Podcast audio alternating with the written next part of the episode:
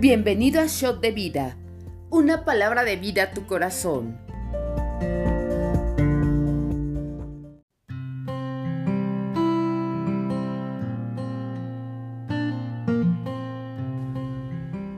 Hola, bienvenidos a nuestro devocional. Soy la pastora Mariana González y el día de hoy vamos a estar comentando el primer libro de Crónicas, capítulo 17, y el libro del profeta Isaías 46, 47 y 48. Vamos a comenzar. Aconteció que morando David en su casa, dijo David al profeta Natán, He aquí yo habito en casa de cedro y el arca del pacto de Dios debajo de cortinas. Y Natán dijo a David, Haz todo lo que está en tu corazón, porque Dios está contigo. En aquella misma noche vino palabra de Dios a Natán diciendo, Ve y di a David mi siervo, así ha dicho el Señor, tú no me edificarás casa en que habite, porque no he habitado en casa alguna desde el día que lo saqué a los hijos de Israel hasta hoy. Antes estuve de tienda en tienda y de tabernáculo en tabernáculo, por donde quiera que anduve con todo Israel hablé una palabra a alguno de los jueces de Israel, a los cuales mandé que apacentasen a mi pueblo para decirles, ¿por qué no me edifican una casa de cedro?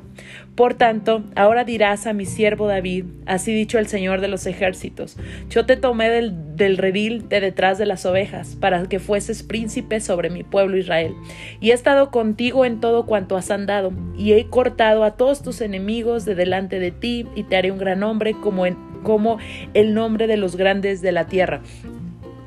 Te prometo, les prometo que el, leer estas palabras me, me, quebrantan muchísimo porque mi esposo y yo hemos enseñado algo, eh, la importancia de darle su lugar a, Dios, que Dios gobierne nuestras casas, que Dios y el Espíritu Santo sea el pastor de la iglesia.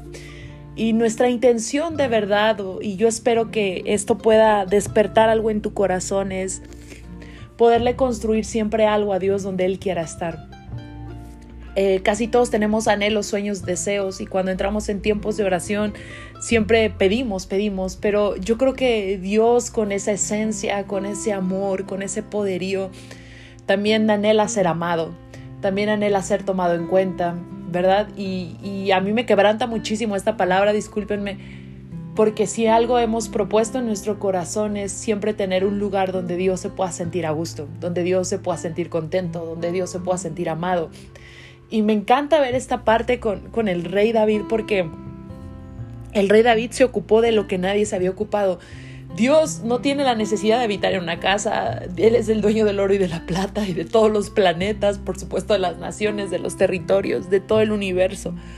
Pero qué bello es que Dios pueda encontrar un corazón que, que, pueda...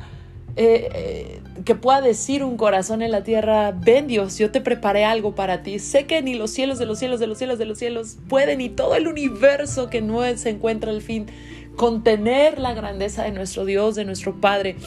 Pero qué importante es que nosotros lo tomemos en cuenta. Y me encanta la actitud del rey David, siempre buscando tener contento a Dios. Obviamente como hombre se puede equivocar y tú y yo nos podemos equivocar, pero ese volver, ese estar cerca de la presencia de Dios, ese tomar en cuenta lo que Dios quiere, lo que Dios ama, lo que, lo que Dios le agrada, es algo que a mí me rompe, me revienta la cabeza porque mi esposo y yo hemos propuesto algo edificarle casa a Dios porque sé que sabemos que Dios, al ver la sinceridad de eso, ¿verdad? Y de haber transcurrido algunos años buscando eso, vemos como Dios es quien nos edifica casa y cómo viene un respaldo. Por eso Jesús aún enseña en Mateo 6:33, más buscad primeramente el reino de Dios y su justicia. Y todas estas cosas os serán añadidas. Y cuando dice todas estas cosas es porque en el contexto de ese pasaje es porque está explicando, ¿verdad? Que si Dios cuida de los animales, de los lirios del campo, de todo, de cómo, cómo todo está en orden, no debemos de, preocuparnos porque Dios tiene cuidado de nuestras necesidades. Vamos a seguir leyendo. Asimismo, he dispuesto el lugar para mi pueblo Israel y lo he plantado para que habite en él, y no sea más removido, ni los hijos de iniquidad lo ni, ni los eh, perdón, ni los hijos de iniquidad lo consumirán más como antes, y desde el tiempo que puse los jueces sobre mi pueblo Israel, más humillaré a todos tus enemigos. Te hago saber además que el Señor te edificará casa. ¡Wow! Este, este es hermoso. Cuando tus días sean cumplidos para irte con tus padres, levantaré de sentencia después de ti a uno de entre tus hijos y afirmaré su reino. Él me edificará casa y yo confirmaré su trono eternamente. Aquí está hablando como de su linaje, de la tribu de Judá iba a venir Jesucristo. Yo le seré por padre y él me será por hijo, y no quitaré de él misericordia como la quité de aquel que fue antes de ti, sino que lo confirmaré en mi casa y en mi reino eternamente, y su trono será firme para siempre. Conforme a todas estas palabras y conforme a toda esta visión, así habló Natán a David. Y entró el rey David y estuvo delante del Señor y dijo, Señor Dios, ¿quién soy yo y cuál es mi casa para que me hayas traído hasta este lugar? Y aún esto, oh Dios, te ha parecido poco, pues que has hablado de la casa de tu siervo para tiempo más lejano, y me has mirado como a un hombre excelente, oh Señor Dios. ¿Qué más puede añadir David pidiendo de ti para glorificar a tu siervo? Mas tú conoces a tu siervo. Oh Jehová, por amor de tu siervo, y según tu corazón has hecho toda esta grandeza para hacer notorias todas tus grandezas. Señor, no hay semejante a ti, ni hay Dios sino tú, según todas las cosas que hemos oído con nuestros oídos. ¿Y qué pueblo hay en la tierra como tu pueblo Israel? Cuyo Dios fuese y, se, y se redimiese un pueblo, para hacerte no para hacerte nombre con grandezas y maravillas, echando a las naciones delante de tu pueblo que tú rescataste de Egipto. Tú has construido a tu pueblo Israel por pueblo tuyo para siempre. Y tú, Señor, has venido a ser su Dios. Ahora pues, Señor, la palabra que has hablado acerca de tu siervo y de su casa sea firme para siempre, y haz como has dicho. Permanezca pues y sea engrandecido tu nombre para siempre, a fin que se, que se diga, el Señor de los ejércitos, Dios de Israel, es Dios para Israel, y sea la casa de tu siervo David firme delante de ti. Porque tú, Dios mío, revelaste al oído a tu siervo que le has de edificar casa. Por eso ha hallado tu siervo motivo para orar delante de ti. Pues ahora pues, Señor, tú eres el Dios que has hablado de tu de tu siervo esté bien. Y ahora has querido bendecir la casa de tu siervo para que permanezca perpetuamente delante de ti, porque tú, Señor, lo has bendecido y será bendita para siempre. Amén. Qué palabra, qué momento, eh, cómo, repito, cómo Dios no se olvida de nosotros cuando nosotros buscamos su reino, no buscamos ningún beneficio eh, buscamos estar bien delante de su presencia, lo amamos con todo lo que somos. Y me encanta ver a, David en este momento eh, siendo bendecido, entrando en un pacto eh, con Dios, ¿verdad? Teniendo tanto privilegio, pero también entendiendo que David sembró mucho para el Señor. Esto es hermoso. Te voy a decir algo, todo lo que hagas, todo lo que hagas para el Señor, siempre tendrá una recompensa. Obviamente no buscamos el milagro, la recompensa, buscamos al dador de los milagros, aquel que tiene todo en sus manos. Pero qué bello es ver, porque siempre en un momento tú necesitas el respaldo, una palabra de parte de Dios. Y aquí es bello, bello, bello ver cómo Dios comienza a respaldar a David hablando de su descendencia, hablando de su casa, porque siempre tenemos promesas para nuestras familias. Hoy yo te voy a decir algo, muchas veces nos detenemos, nos servimos o esperamos que toda nuestra familia venga para empezar a hacer algo al Señor y decimos, oh, cuando los jóvenes no pueden decir, cuando ya esté grande yo voy a servir al Señor, ahorita quiero disfrutar mi vida, pero te voy a decir algo, Qué bendición poder invertir tu vida en el reino de Dios porque esto trae promesas, trae consecuencias de bendición para ti, para tus hijos y para tu descendencia. Dice la palabra que hasta mil generaciones. Me encanta, me encanta la palabra, me encanta ver la fidelidad, el amor de Dios y poder entender esto. Vale la pena invertir en su reino. Amén. Ahora vamos a darle lectura, por favor, al libro del profeta Isaías. Capítulo 46, vamos a darle lectura. Se postró Bel, se abatió Nebo, sus enemigos fueron puestos sobre sus bestias, sobre animales de carga.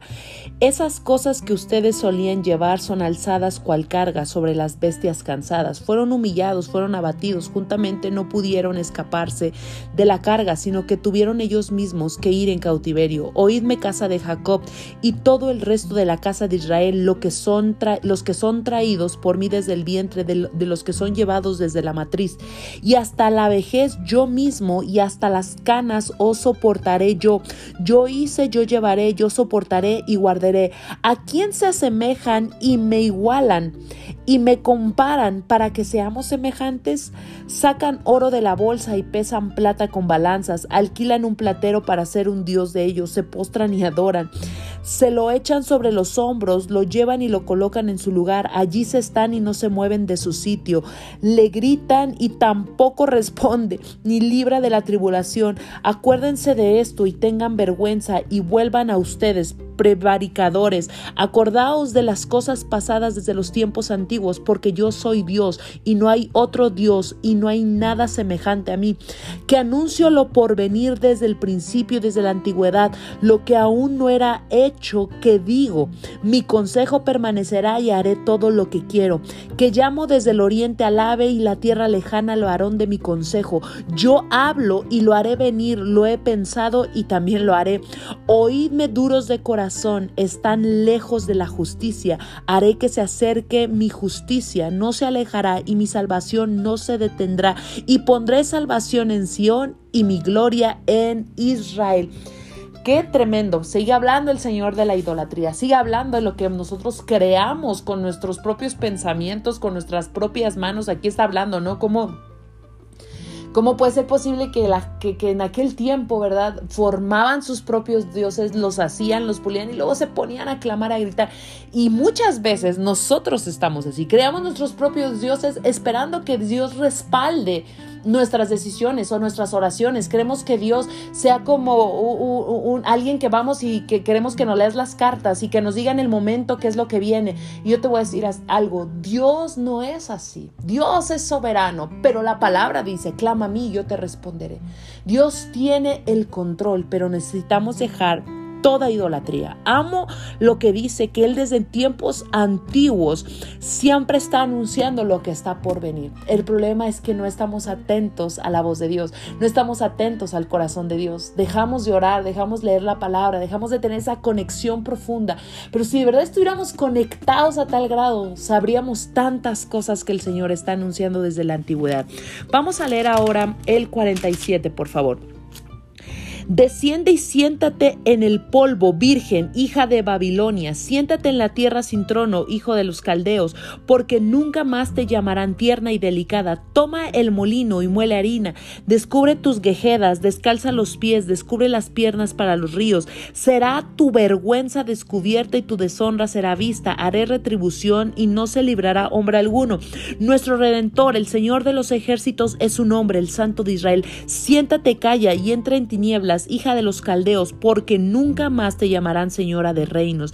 Me enojé contra mi pueblo y profané mi herida y los entregué en tu mano. No les tuviste compasión sobre el anciano, agravaste mucho tu yugo, dijiste para siempre seré señora, y no has pensado en esto, ni te acordaste de tu postrimería. Oye pues ahora esto, mujer voluptuosa, tú que estás sentada confiadamente, tú que dices en tu corazón, yo soy y fuera de mí no hay más, no quedaré viuda ni conoceré orfandad. Estas dos cosas te vendrán de repente, de repente, en un mismo día, orfandad y viudez.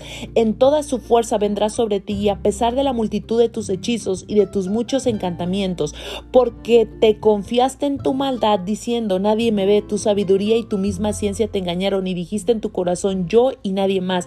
Vendrá pues sobre ti mal cuyo nacimiento no sabrás, caerá sobre ti quebrantamiento, el cual no podrás remediar, y destrucción que no sepas vendrá de repente sobre ti. Estate ahora en tus encantamientos y en la multitud de tus hechizos, en los cuales te fatigaste desde, te fatigaste desde tu juventud. Quizá podrás mejorarte, quizá podrás quizá te fortalecerás.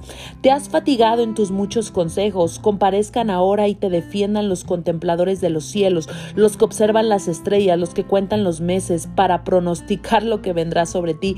He aquí que serán como tamo como tamo, fuego los quemará, no salvará sus vidas del poder de la llama, no quedará brasa para calentarse ni lumbre a la cual se sienten. Así te serán aquellos con quienes te fatigaste, los que, te, los que se fatigaron contigo desde la juventud. Cada uno irá por su camino y no habrá quien te salve. Este es un juicio sobre Babilonia. Y es fuerte, es tremendo y puede uno decir que fuertes palabras, Señor, cuando no entendemos, pero es cuando le está poniendo un alto a nuestros enemigos, aquellos que se levantaron, aquellos que no tuvieron compasión, que llegaron, ¿verdad? El pueblo de Israel llegó a Babilonia por desobediencia, por idolatría. Pero vemos aquí como siempre Dios sale a nuestra defensa y cómo Dios tiene contado los días de nuestro enemigo y cómo Dios acaba con todo eso y cómo Dios cumple su palabra. Vamos a leer ahora, por favor, el capítulo 48, igual del profeta Isaías. Oíd esto, casa de Jacob, que os llamáis del nombre de Israel, los que salieron de las aguas de Judá, los que juran en el nombre del Señor y hacen memoria del Dios de Israel, mas no en verdad ni en justicia, porque de la santa ciudad se nombran y en el Dios de Israel confían. Su nombre es el Señor de los ejércitos. Lo que pasó ya antes lo dije y de mi boca salió, lo publiqué, lo hicieron pronto y fue realidad. Por cuanto conozco que eres duro y barra de hierro tu cerviz y tu frente de bronce. Te lo dije ya hace tiempo, antes que sucediera te lo advertí, para que no dijeras mi ídolo lo hizo, mis imágenes de escultura y de fundición mandaron estas cosas. Lo oíste y lo viste todo ¿Y no lo anunciarán ustedes? Ahora pues te he hecho oír cosas nuevas y ocultas que tú no sabías.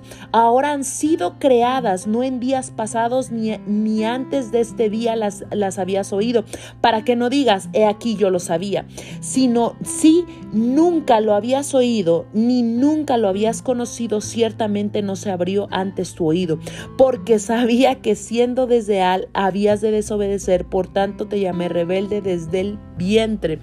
Por amor de mi nombre diferiré mi ira y para alabanza mía la reprimiré para no destruirte. Qué tremendos pasajes el Señor está hablando porque aquí el capítulo dice, Dios reprende la infidelidad de Israel. Y es como un, yo ya te había hablado, te anuncié, te hablé a través de profetas, bla, bla, bla, todo el tiempo, como un capítulo antes, te estuve anunciando lo que ha de venir. Y no lo hablaste, no lo entendiste, no lo quisiste poner en obra, desobedeciste, pero por amor de mi nombre, por amor a lo que yo he hablado, a lo que yo soy, a, a no contradecirme, voy a, ir dosificando lo que te toca y voy a ir haciendo un poco más pequeño para no acabar contigo. Qué tremendo, así es el amor de Dios, así es su misericordia. Merecíamos tantas cosas, merecíamos muerte, dice la palabra que el pecado es muerte, mas el regalo de Dios es la vida eterna y esto fue a través de Jesucristo. Imagínate qué tremendo entender que no merecíamos nada, y es la hermosa gracia, ¿verdad? La asombrosa, la asombrosa gracia. Eh, y, entender que, que, Jesús vino por ti, por mí, sin ninguna necesidad. Él era Dios, pero tomando forma de siervo se humilló a sí mismo siendo obediente hasta la muerte y muerte de cruz, ¿verdad? Y, ahí todo lo que, el sufrimiento, todo lo que pasó, el mismo Dios caminando entre nosotros, por amor a nosotros, para perdón a nosotros, para no perdernos en un infierno eterno, sino tener una vida eterna. ¡Qué belleza! Vamos en el 10. He aquí perdón, te, he purificado y no como a plata, te he escogido en horno de aflicción. Por mí, por amor de mí mismo, lo haré, para que no sea mancillado mi nombre y mi honra no la daré a otro. Óyeme Jacob y tú Israel, a quien llamé y yo mismo, yo el primero, yo también el prostrero. Mi mano fundó también la tierra, mi mano derecha midió los cielos con, con el palmo. Al llamarlos yo comparecieron juntamente. Juntaos todos ustedes y oíd ¿Quién hay entre ellos que anuncie estas cosas? Aquel a quien el Señor amó ejecutará su voluntad en Babilonia y su brazo estará sobre los caldeos. Yo yo hablé y le llamé y le traje, por tanto será prosperado su camino. Acercaos a mí, oíd esto. Desde el principio no hablé en secreto, desde que eso se hizo Allí estaba yo y ahora me envió el Señor y su Espíritu. Así ha dicho el Señor, Redentor tuyo, el Santo de Israel, yo el Señor, Dios tuyo, que te enseña provechosamente, que te encamina por el camino, wow, que debes de seguir. Qué hermoso está y qué tremendo está este pasaje, este, este versículo, este versículo, que te enseña provechosamente y que te encamina por el camino que debes de seguir, que ya había hablado, ¿verdad? Que ya nos anuncia y su palabra es lumbrera a nuestro camino. Queremos conocer tantas cosas, a veces estamos desesperados porque alguien venga y nos diga algo, su palabra, su palabra, ahí está todo. Él habla, Él nos guía de manera provechosa para cumplir el propósito que Él tiene para nosotros. Vamos a seguir en el 18. Oh, si hubieras atendido a mis mandamientos, fuera entonces tu paz como un río y tu justicia como las ondas del mar. Fuera como la arena tu descendencia y los renuevos de tus entrañas como los granos de la arena. Nunca su nombre sería cortado ni raído de mi presencia. Salid de Babilonia, huid entre los caldeos, dad nuevas de esto con voz de alegría, publicarlo, llevarlo hasta lo postrero de la tierra. Decid, redimió el Señor Jacob, su siervo. No tuvieron sed cuando los llevó por los desiertos. Les hizo brotar agua de la piedra, abrió la peña y corrieron las aguas. No hay paz para los malos, dice el Señor. Qué fuerte, fuerte, fuerte palabra. De verdad está tremenda pero creo que Dios nos está alertando, llamando la atención, abriendo nuestros oídos espirituales, abriendo nuestros ojos, corriendo velos para ver la realidad de lo que dice su palabra. Muchas veces podemos echarle la culpa a Dios, al mentor, al líder, a cualquier persona, pero nuestras decisiones son sumamente importantes. Por eso el libro de Proverbios, por eso la palabra y aún este versículo que yo leí, Dios nos lleva, nos guía provechosamente para cumplir y caminar el camino ir por donde tenemos que ir. Amemos la palabra de Dios. Shot de vida. Es una bendición, es un refrescar, es como algo que corre un velo para que podamos disfrutar y conocer más a Dios y la palabra de Dios. Amén. Pues fue una bendición, deseo, espero que haya sido de bendición para tu vida y recuerda que nos vemos mañana. Bye.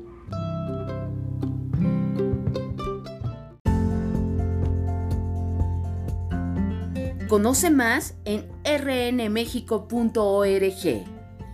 Yo soy RN México, amar, transformar, servir y enviar.